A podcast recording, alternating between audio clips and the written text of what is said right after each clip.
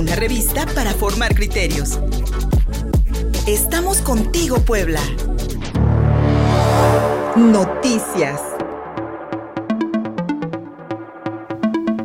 10 de la mañana con 21 minutos transmitimos en vivo a través de Facebook Live en el perfil Contigo Puebla en Twitter, arroba Contigo Puebla, arroba Luis Fer Soto. Seguimos con el tema electoral. Por un voto de diferencia, Félix Salgado Macedonio se quedó sin candidatura, aunque todavía tiene la opción de acudir nuevamente al Tribunal Electoral del Poder Judicial de la Federación. La medianoche, el Consejo General del Instituto Electoral, eh, el Consejo General del Instituto Nacional Electoral insistió en su resolución inicial y al acatar la sentencia del Tribunal Electoral que ordenó revisar su decisión, volvió a acordar la cancelación de la candidatura del aspirante morenista a gobernador en Guerrero. A favor de la cancelación votaron los consejeros Lorenzo Córdoba, Ciro Murayama, Carla Humphrey, Daniel Rabel, eh, Jaime Rivera y Claudia Zavala. En contra del retiro de la candidatura sufragaron perdón, Espadas, José, José Roberto Ruiz, Adriana Favela, Norma de la Cruz y Martín Fazmora. Los consejeros que hablaron en favor de retirar la candidatura de Félix Salgado insistieron en que la ley es clara al establecer que si un precandidato no entrega su informe de gastos de precampaña, debe ser sancionado con la pérdida del registro. El INE no está en contra de nadie eh, o de ninguna fuerza política o actor político y quien diga lo contrario miente, fue lo que dijo Lorenzo Córdoba, el consejero presidente, durante la sesión de anoche, y afirmó que el INE está en contra de quien viole la constitución, sea quien sea. Por su parte, el representante de Morena, Sergio Gutiérrez, sostuvo que el Tribunal Electoral del Poder Judicial de la Federación instruyó al INE a analizar la magnitud, de la sanción en función de la gravedad de las faltas, es decir, aquel que roba poquito o aquel que roba muchito. Cancelarle la candidatura, el representante de Morena ante INE que cancelarle la candidatura a Félix Salgado Macedonio por 19.872 pesos es vergonzoso. Son 20 mil pesitos, hombre. Lo llevará usted, le dijo a Lorenzo Córdoba, lo llevará a usted eh, esto en la historia, cargará con este hecho. Es inadmisible, insostenible, ilegal, absurdo, fue lo que dijo el representante de Morena que porque pues no, no, no, no, no, no dio a conocer sus gastos de campaña por 20 mil pesos. ¿Ustedes creen que se gastó Félix Salgado Macedonio 20 mil pesos en una precampaña política? 20 mil pesos. Ahí el problema es de que no dio a conocer sus verdaderos gastos de precampaña. Ese es el problema. Y a pesar de todo, hubo discusión entre los consejeros y solamente por un voto de diferencia fue que se le retira la candidatura. El INE esta resolución del INE establece que una vez hecha efectiva la sanción, se otorgará un plazo de 48, de, perdón, de 48 horas a Morena para que sustituya a Félix Salgado Macedonio como candidato a gobernador en Guerrero. Vamos a escuchar la voz de Lorenzo Córdoba, consejero presidente del INE. Él lo explica muy bien. A final de cuentas, el Tribunal Electoral del Poder Judicial de la Federación le dio la razón al INE. No presentaron gastos de precampaña a los precandidatos de Morena. Por lo tanto, hay una sanción. Pero entonces, no podemos medir si fue muchito o fue poquito. Lo que no lo que no eh, diste a conocer en tus gastos de campaña. ¿No los diste a conocer? Hay una sanción. Vamos a escuchar a Lorenzo Córdoba. Permítanme hacer un recuento de lo que reconoció el tribunal y sobre lo que, de lo que ya no cabe discusión. Primero, que las personas que impugnaron sí fueron precandidatas y sí realizaron actos de precampaña. Segundo, que por lo tanto dichas personas sí estaban obligadas a presentar sus informes de ingresos y gastos de precampaña para que el INE fiscalizara la veracidad de lo reportado. Tercero, que esos informes no se presentaron o bien se presentaron de manera tan extemporánea que el efecto es el mismo que si no los hubieran entregado. Es decir, se impidió que el INE pudiera fiscalizar los ingresos y gastos realizados. Ello a pesar de que el INE les requirió que presentaran esos informes en varias ocasiones. En consecuencia, se cometió conscientemente una clara violación a la ley. Y cuarto, que, aunque haya quien sostenga lo contrario, la sentencia establece que el INE no violó la garantía de audiencia de ninguno de los quejosos, ya que todos fueron notificados en tiempo y forma, tanto que estaban obligados a presentar sus informes, como de los hallazgos encontrados con motivo de sus precampañas, los gastos encontrados, con el fin de que alegaran lo que a su derecho convenía. En síntesis, el Tribunal Electoral confirmó las faltas cometidas por el partido Morena y por sus precandidatos e instruyó al INE que valorara de nuevo la gravedad de dichas faltas para imponer las sanciones correspondientes caso por caso. ¿Qué nos propone el proyecto en tal sentido? Ambos proyectos. ¿Cuál es la valoración sobre las faltas cometidas?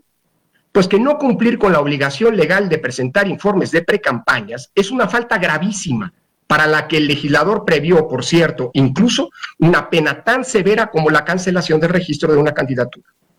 Y lo es porque no presentar dicho informe, además de pretender obstaculizar la fiscalización a cargo del INE, puede provocar en consecuencia un daño mayor en el sistema democrático, no solo porque impide que se concrete un principio fundamental de la democracia, que es el de la rendición de cuentas, sino porque además afecta directamente la equidad en las contiendas.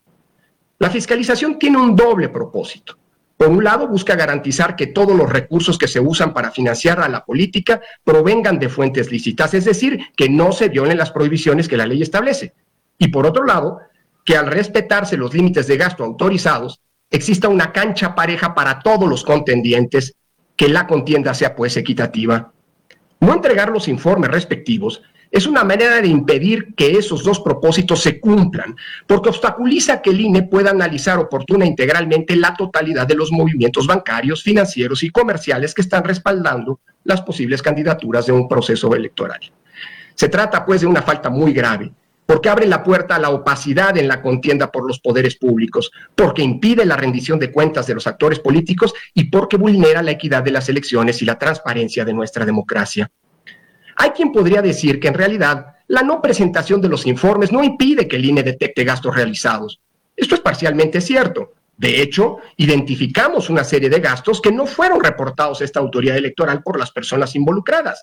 Pero también lo es que el no presentar los informes impide una revisión exhaustiva por parte del instituto. Es decir, se busca impedir que la fiscalización se lleve a cabo. Hay una intención de ocultamiento e imposibilita todo el proceso de verificación eh, auditoría y aclaraciones que supone un auténtico ejercicio de fiscalización.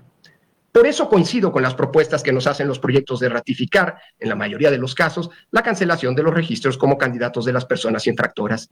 Permítanme concluir reiterando que una de las virtudes de la competencia democrática es que representa, o al menos debería representar, una contienda entre rivales leales a las reglas del juego, eso es lo que garantiza que después de las elecciones todas y todos los contendientes vuelvan a sus actividades políticas, económicas, profesionales o parlamentarias. Respetar la ley representa el piso mínimo de funcionamiento de una democracia constitucional y el punto de partida para la gobernabilidad democrática de quienes obtienen el triunfo en las urnas. De ahí que las elecciones tengan un poder civilizatorio, porque abren canales de competencia y reglas conocidas por todos que permiten dirimir las diferencias políticas en paz y seguir contribuyendo con la participación de mayorías y minorías a la conformación de la casa común de todas y todos, que es nuestra nación. Jugar a violar las reglas, por el contrario, significa erosionar todo lo anterior. Es una lógica disruptiva y antidemocrática. Soy enfático en lo que dije hace 10 días, antes de que iniciaran las campañas electorales federales. El INE no está en contra de nadie, de ninguna fuerza política ni de ningún actor político. Quien diga lo contrario simple y sencillamente miente. El INE está en contra de quien viole la ley, sea quien sea. El INE está con la Constitución. Nuestro compromiso con la equidad, imparcialidad y legalidad de nuestras elecciones ha sido, es y será irrenunciable. Por eso a este INE, a estas consejeras y estos consejeros electorales, nadie los va a amedrentar, ni siquiera con amenazas directas y abiertamente ilegales. Tenemos claro que se están desplegando estrategias claras de descalificación contra la autoridad electoral a quienes las encabezan les decimos que el INE no va a caer en las provocaciones que le hacen, porque no caeremos en la trampa de la profecía autocumplida de sostener que con este instituto no hay condiciones democráticas. El INE como árbitro de la contienda está por encima de las eh, partes y haremos que se cumpla la ley, ni más ni menos. La voz de Lorenzo Córdoba, consejero presidente del Instituto Nacional Electoral, en un mensaje de anoche en sus redes sociales. Rápidas reflexiones. Al presidente Andrés Manuel López Obrador le benefició mucho las, los cambios y las reformas electorales que se dieron en este país desde hace 30 años. El INE se formó para que el gobierno no organizara las elecciones a través de la Secretaría de Gobernación. El INE se formó para que fueran ciudadanos los árbitros electorales y no funcionarios del gobierno. El INE se formó para fiscalizar los recursos de los candidatos porque antes los candidatos del partido en el poder, el PRI, tenían todo todos los recursos posibles y los candidatos de otros partidos no tenían nada y por lo tanto no estaban en igualdad de condiciones para competir. Sancionar a los consejeros electorales porque cumplen con la ley y esto, sancionarlos de acuerdo a la, moral, a la moral este, dominante en el momento, o la doble moral de la cuarta transformación, porque cuando el INE resolvió negarle el partido a Felipe Calderón, vaya, gran celebración por el árbitro electoral. Y cuando el INE decide cancelarle la candidatura a un morenista, ojo, acusado por cinco mujeres de violación, eso ni se toca. El hombre no está ni siquiera, este, no, está ni siquiera eh, siendo juzgado por esas, por esas violaciones, está siendo juzgado por no comprobar gastos de precampaña. El tipo tiene sobre sí cinco acusaciones de violación en contra de cinco mujeres y eso simplemente se calla y el partido en el poder lo quiere imponer a costa de lo que sea. ¿A qué le suena eso?